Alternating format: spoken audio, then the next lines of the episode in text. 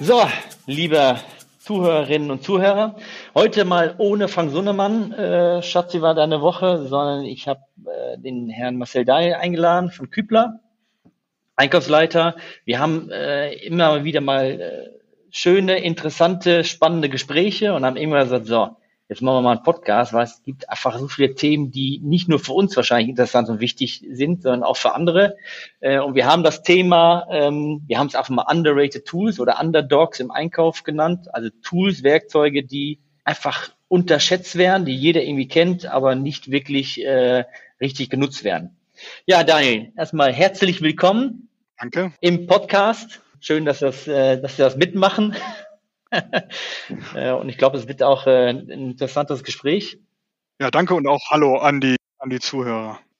Ja, wie, ich habe gerade schon gesagt, underrated Tools ist wirklich, also wir haben ja echt viele Gespräche gehabt und immer wieder über Tools gesprochen gesagt, ah, das sind echt Werkzeuge, die einfach jeder kennt, aber die werden einfach schlecht benutzt oder nicht richtig oder nur weil man muss. Genau. Und da gibt es ja viele von. Wir werden auch nicht alle behandeln, weil wir vorher schon gesagt haben, da sind wir wahrscheinlich drei Tage dran. Und äh, dann würden wir wahrscheinlich verhungern, bevor der Podcast, Podcast zu Ende ist. Deswegen machen, machen haben wir nur ein paar ausgewählt.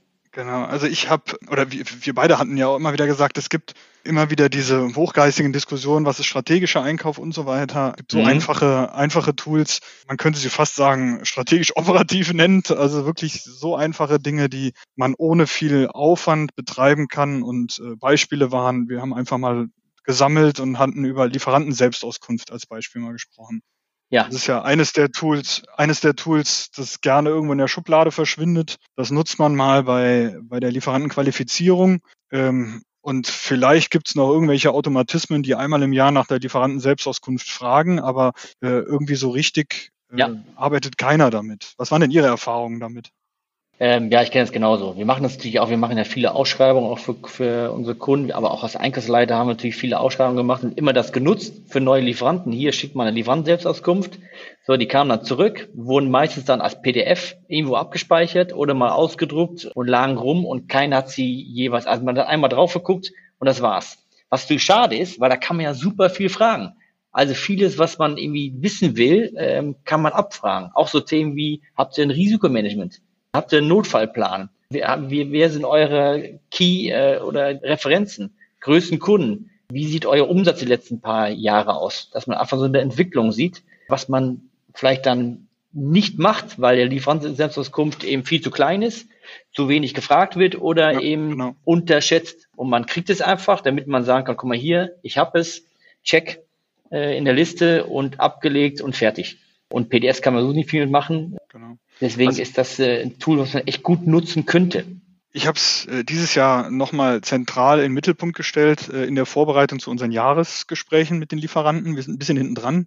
Auch ein underrated Tool. Ja, ja, äh, genau. Aber hier habe ich gesagt, denkt mal eine Lieferanten-Selbstauskunft leid. Also ja, bei der Qualifizierung brauche ich viele Qualitätsaspekte, wie der Name ja schon sagt. Aber hier ging es mir um ganz simple Dinge wie hat sich der, die, der Umsatz entwickelt des Lieferanten, wie hat sich das ja. Personal entwickelt, sprich wie viele Mitarbeiter sind dazugekommen oder gegangen, was gibt es an neuem Maschinenpark. Situation, genau. Genau, und wenn wir jetzt nochmal an PDF denken. Maschinenliste, auch super wichtig, ja, würde ich ja. immer mitliefern lassen. Genau.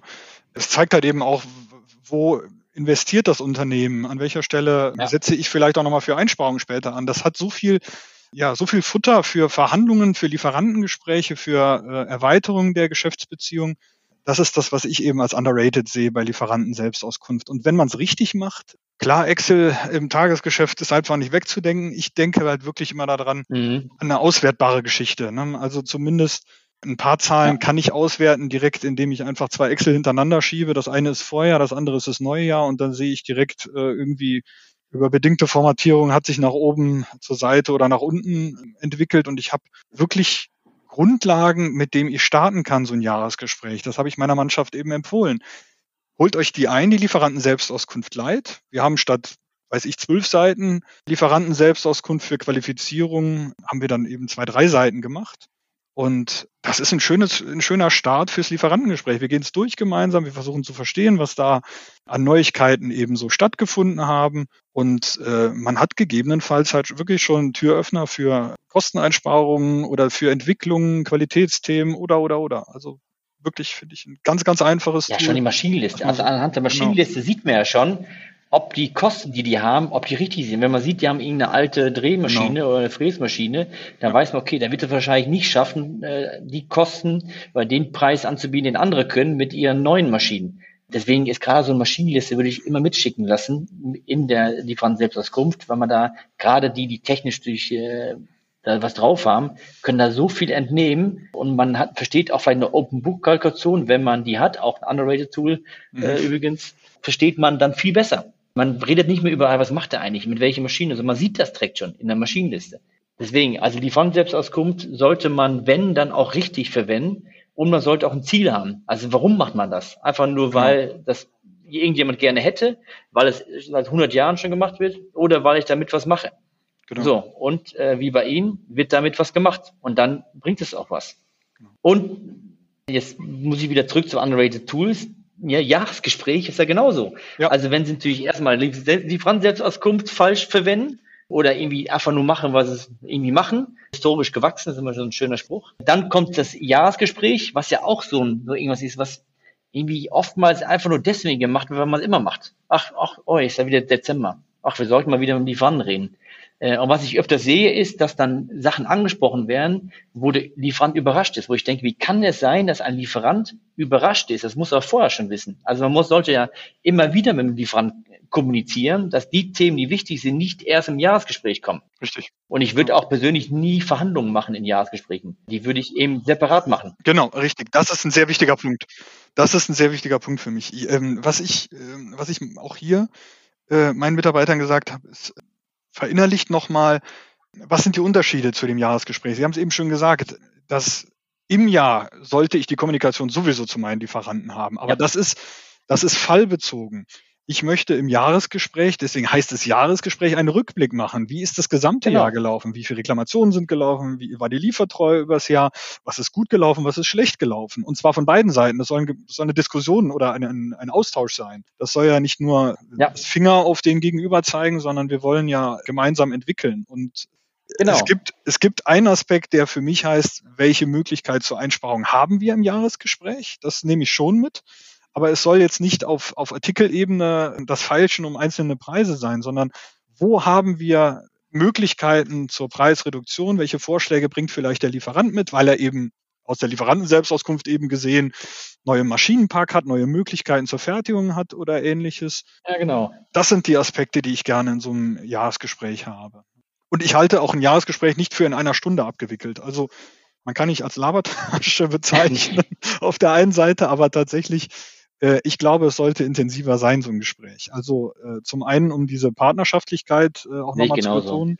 Und zum anderen halte ich auch die angrenzende Abteilung für wichtig, dass die mit da ihren, ihr Forum haben in so einem Jahresgespräch. Die Konstruktion soll sagen, wie gut haben sie wiederum mit der Technik zusammenarbeiten können des Lieferanten. Auf der anderen Seite die Qualität hat auch ihr Forum, bringt das auch nochmal als Resümee mit rein oder die Disposition oder wer auch immer dann noch, Logistik, weiß ich nicht. Ja, es ist so ein bisschen so, man sitzt, man sitzt irgendwie im Auto zusammen und man guckt erstmal in den Rückspiegel und guckt, was ist alles hinter uns passiert, was ist genau. das ganze Jahr passiert, gab es, gab es irgendwie Qualitätsthemen, gab es irgendwelche Schwierigkeiten, die, die wir zusammen hatten oder vielleicht nur der Lieferant, äh, wie hat er sich entwickelt, vom Personal her, von Maschinen her, von der Struktur her? Und dann guckt man zusammen nach vorne und schaut, okay, wo wollen wir hin, wo wollen wir in den nächsten genau. zwei, drei Jahren stehen? Äh, und wenn wir das zusammen erreichen wollen, was müssen wir dann im nächsten Jahr machen, welche Maßnahmen, welche Strategien, was müssen wir anpacken, wie müssen wir priorisieren. Also immer wieder nach hinten schauen, nach vorne schauen. Und deswegen glaube ich auch in einer Stunde geht das nicht. Das, das braucht man einen halben Tag, wo man einfach, genau. und, äh, wo man einfach drüber redet, Jungs, wir wollen zusammen weiter wachsen ja. äh, und schauen, wie wir noch besser zusammenarbeiten. Und das ist dafür das Gespräch da. Und nicht um eine Verhandlung zu machen, genau. um irgendwie den einen draufzukriegen, weil die Lieferantenbewertung schlecht ist. Ja. Auch die spielt ja keine Rolle, die macht man auch separat. Mhm. Lieferantenbewertung auch ein underrated. Ich wollte es gerade sagen, ja, genau. und, das äh, ja. äh, und dafür ist ein, ja, ein Lieferantengespräch da. Deswegen würde ich es mhm. auch, also ich würde es dann auch entweder Feedbackgespräch nennen oder ja, äh, Potenzialgespräch oder, oder Ja-Gespräch, aber nicht ja. irgendwie Verhandlungen oder was auch immer. Genau, und mhm, genau. nicht nur machen, weil man es immer macht, sondern einfach, weil es einen Nutzen, muss einen Mehrwert haben. Weil man Interesse also hat. Nicht einen halben Tag genau. reden miteinander ohne Mehrwert. Genau. Ähm, aber umso deswegen. wichtiger ist es, umso wichtiger ist es für mich tatsächlich, aber auch diesen Tag vorzubereiten. Das heißt, ja. ähm, äh, auch nach außen gebe ich eine Agenda. Ich erwarte auch Hausaufgaben, dass Hausaufgaben gemacht werden genau. auf Seiten äh, Lieferanten. Er soll sich mit seinen Reklamationen, die gelaufen sind, beschäftigen. Wir haben keine natürlich nicht. aber äh, nee. wenn welche wären, theoretisch soll er sich damit auseinandersetzen und seine ja, Hausaufgaben die richtigen haben. Leute müssen kommen. Genau, richtig, genau. Das sind so Aspekte, die alle mit da reingehören dass wir halt wirklich äh, in dem Sinne eine richtige Arbeitssitzung. Ja. Genau. Und dann auch klären, was ist In-Scope, Out-Scope, also was behandeln, was nicht. Keine, Und, wir werden nicht verhandeln, wir werden irgendwie genau. äh, auch sonstige Gespräche, die nicht irgendwie dem Ziel dienen, werden wir nicht besprechen. Genau. Das machen wir einen anderen Tag oder haben genau. wir vorher schon gemacht oder Genau, also das finde ich, äh, finde ich sehr gut. Und ähm, äh, das eine ist das Opening, das andere ist das Closing. Ich bin der Meinung, also Sie haben es eben schon gesagt, die Maßnahmen, die müssen festgehalten sein. Am Ende dieses ja. Tages muss es eine, soll jetzt keinen Vertragscharakter haben, aber trotzdem meine ich, es soll ein Papier, auch papierloses Büro, trotzdem meine ich, dass es Papier geben muss, ja. wo, wo sich beide committen, indem sie unterschreiben. Ich finde immer noch dieses nur E-Mail ist das eine, aber wenn beide unterschreiben, ist das eine andere Verbindlichkeit. Und deswegen stehe ich so auf Ach, wie bei einer Verhandlung. Ich würde bei einer ja. Verhandlung auch am Ende, genau. genau, bei der Verhandlung würde ich es auch machen. Protokoll schreiben, währenddessen genau. am Ende sagen, hier, alles verstanden, ja, bitte unterschreiben, damit nicht irgendwie die nach Hause fahren, einen Tag später sagen, oh, das habe ich auch anders verstanden. Sehe ich genauso. Das ist, äh, es muss schon am Ende, wie Sie sagen, ein Commitment sein. Wir wollen zusammen besser werden und das sind das sind die Sachen, die wir machen und daran halten wir uns auch.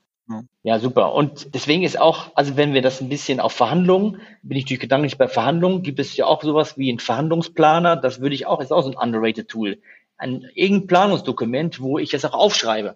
Also beim Jahresgespräch wie auch bei einer Verhandlung, wo ich dann einfach mal zusammen mit meinen Kollegen aufschreibe, so, und das, das wollen wir machen. Ja, aber das finde ich auch. Und das, ähm, das finde ich einfach gut, weil nur so kann man planen. Wenn man irgendwie nur so kurz sagt, wie, weißt du was, das wollen wir machen? Ja, ich will mit denen darüber sprechen. Okay, fertig. Das ist keine Planung. Das muss man schon richtig machen, dass man genau weiß, was will ich im Ende erreichen. Genau, ja, das sehe ich auch so. Gut. Also äh, auch das haben wir äh, schon im Einsatz gehabt, dass man eben so eine Art Guideline hat für die Verhandlung. Ja. Wer hat welche Rolle, welche Themen, was sind die Minimalziele, die ich da erreichen möchte, was ist mein, äh, mein, mein Walkaway-Point, also solche Geschichten. Und das finde ich auch sehr, sehr wichtig. Ja. Das, das hilft einfach auch zu standardisieren. Ja. Dass alle gleich arbeiten. Ich wollte nur kurz sagen an die Zuhörerinnen und Zuhörer, dass, also wir haben gerade zusammen ganz schnell beschlossen, dass dieser Podcast ein bisschen länger wird, weil einfach noch ein paar Themen sind. Also normalerweise sind ja so 10, 12 Minuten, aber ich glaube, jetzt machen wir einfach mal so die 17, 18, 19 voll, weil es einfach zum einen interessant ist und Spaß macht, aber es gibt eben noch ein paar, die dann äh, schon erwähnt werden müssen. Wir hatten ja schon Lieferanten-Selbstgespräch, äh, Selbstauskunft, Selbstgespräch, Selbstgespräche wahrscheinlich auch, die machen wir wahrscheinlich auch manchmal, gerade im Lockdown kommt das wahrscheinlich öfters vor. Jahresgespräch hatten wir äh, jetzt Verhandlungsplaner, Genau. Und was wir gerade auch, glaube ich, kurz gesagt haben, ist Lieferantenbewertung. Ist auch sowas. Also ja. wie oft ich sehe, dass Lieferantenbewertung nur gemacht wird, damit die, äh, der Auditor oder Auditorin kommt für mhm. ISO 9001 oder IACF 16949. Hier, habt ihr eine Lieferantenbewertung gemacht? Ja, klar, hier Excel. Hier, super. Am besten noch verschönert, damit auch gar keine C-Lieferanten dabei sind, damit auch gar nicht gefragt wird, oh, was habt ihr da gemacht? Mhm. Nee, eine Lieferantenbewertung ist nicht dazu da, um ein, um ein Audit zu bestehen, also man braucht es natürlich dafür, sondern es ist die Basis für eine Lieferantenentwicklung. Ja. Und wenn ich das nicht als Basis nehme, um irgendwas zu verbessern oder irgendwie was zu machen, dann brauche ich keine Bewertung. Also nur bewerten, weil man gerne eine Kennzahl hat, Qualitätsrate oder Liefertreue, dafür brauche ich keine Liefer Liefer äh, Lieferantenbewertung. Wird aber oftmals so gemacht, leider. Auch hier empfehle ich zwei Bewertungen, gleiches also selbe, selbe Grundlage wie eben schon mal besprochen. Es gibt ein operatives äh, Lieferantenbewerten, das ist das, was unter, der, unter dem Jahr im Monat passiert. Äh, und das andere ist für mich eine strategische Bewertung. Ja, wie so eine Lieferantenüberwachung, genau. Genau, also am Ende des Jahres auch ja. hier das Resümee ziehen. Das ist, deswegen ist das Teil für mich. Hier beißt sich da die Katze in den Schwanz. Das ist ein Teil für mich für das, für das Jahresgespräch. Da muss das aufs Trapez und nicht im Kleinen-Klein, sondern sagen so, im, im, im Summe bist du auf 98 Prozent Liefertreue rauf, äh, rausgelaufen oder, äh, oder 80 oder irgendwie sowas. Und das waren alles. Was natürlich vorher schon weiß. ja, ja, dass ich darauf reagieren kann. Genau. Ja. Und das ist diese Hausaufgabe, wo ich eben sagte, in der Agenda muss drinstehen, bereitet euch auf das Thema vor. Schaut euch an, was ihr äh, in Klammern vergeigt habt über das Jahr. Und ich möchte sehen, wie ihr euch damit beschäftigt habt, welche Maßnahmen ihr getroffen habt, ja. damit das dieses Jahr besser läuft. Und wenn mir die Maßnahmen nicht gefallen, dann müssen wir halt nochmal gemeinsam drüber reden und äh, nochmal nachschärfen über die Dinge, die da benötigt ja. werden. Ja. Sehe ich genauso.